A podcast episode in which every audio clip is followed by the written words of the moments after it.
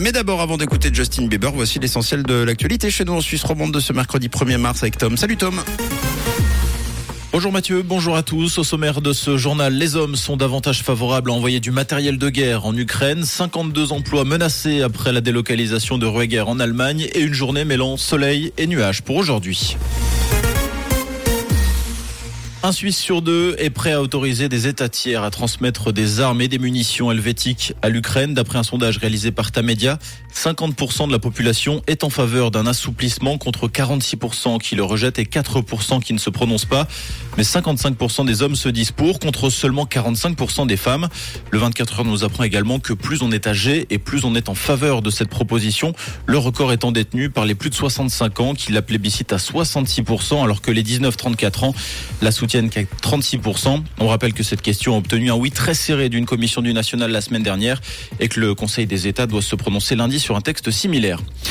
La délocalisation de l'entreprise Rueger pourrait mettre une cinquantaine d'employés sur la touche à Crissier. Pour rappel, l'entreprise spécialisée dans la fabrication d'instruments de mesure de température et de pression de haute précision a annoncé fermer la quasi-totalité de son site de Crissier.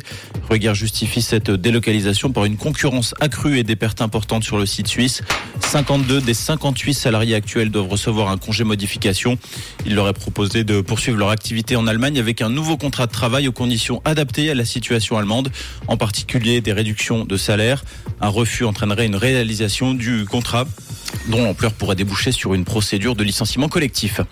Les produits d'hygiène menstruelle seront moins taxés. Après le national, le Conseil des États a soutenu hier un abaissement du taux de TVA de 7,7% à 2,5% pour les serviettes hygiéniques et les tampons notamment. Un autre point de cette réforme concernerait les plateformes numériques de vente par correspondance. La Chambre du peuple souhaitait que ces dernières s'acquittent de la TVA à l'avenir. Les sénateurs ont tacitement décidé d'enlever ce point du projet. Une motion déposée permettra de reprendre la discussion ultérieurement. Le canton de Vaud va donner un coup de jeune à trois de ses routes cantonales. Il s'agit de la portion reliant Viche à Benien, du tronçon entre Chaland et Goument-la-Ville et de la route cantonale entre le Cépet et les Diablerets. L'objectif de ces travaux étant de sécuriser ces tronçons routiers en réparant le bitume et en créant des pistes cyclables. Pour les deux premières, une partie du gravier sera utilisée et issue du recyclage. Le coût des travaux est estimé à 30,4 millions de francs. À l'étranger, en Grèce, une collision de train fait 32 morts et 85 blessés selon un bilan encore provisoire. L'accident concerne un train de marchandises et un train de passagers circulant entre Athènes et Thessalonique hier soir peu avant minuit. Une vaste opération de secours est en cours sur place. Les raisons de cette collision ne sont pas connues à ce stade. En hockey sur glace, le LHC termine la saison avec les patins aiguisés. Menés 2-0, les Lausannois ont finalement renversé Rappersville 3-2 grâce à un but gagnant de Robin Kovac en fin de match. Les Lions restent huitièmes du classement mais disposent de trois points d'avance sur ses concurrents, Cloton, Berne et Lugano dans la course au pré-playoff. Pour ces deux derniers matchs, le LHC se déplacera à Bienne demain et recevra Zug samedi.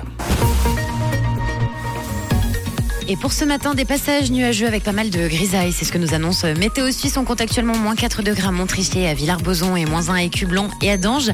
Avec une dissipation en bonne partie au fil de la journée qui laissera place à un très joli soleil. Un bon mercredi et une très bonne matinée à l'écoute de Rouge. C'était la météo, c'est Rouge.